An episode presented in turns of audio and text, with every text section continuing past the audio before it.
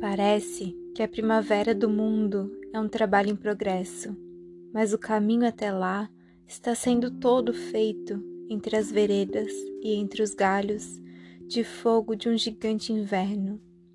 No nosso tempo, eu acreditava muito nas notícias e na televisão. Hoje eu acredito nas experiências que me contam os homens.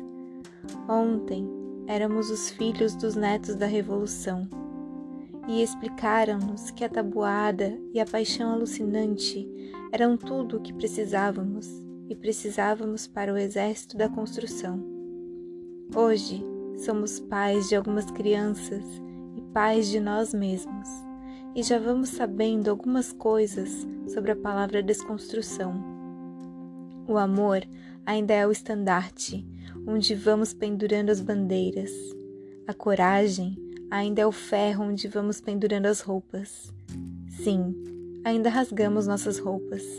Sim, ainda esfolamos os joelhos. Mas agora é tudo em nome de uma certa mudança universal.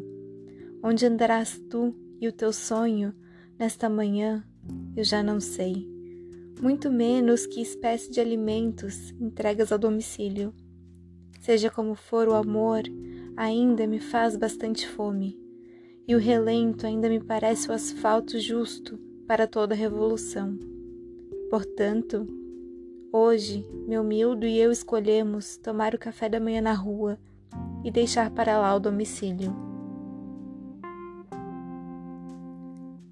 Trecho do poema O Amor Faz-me Fome, do livro Jockey, de Matilde Campilho.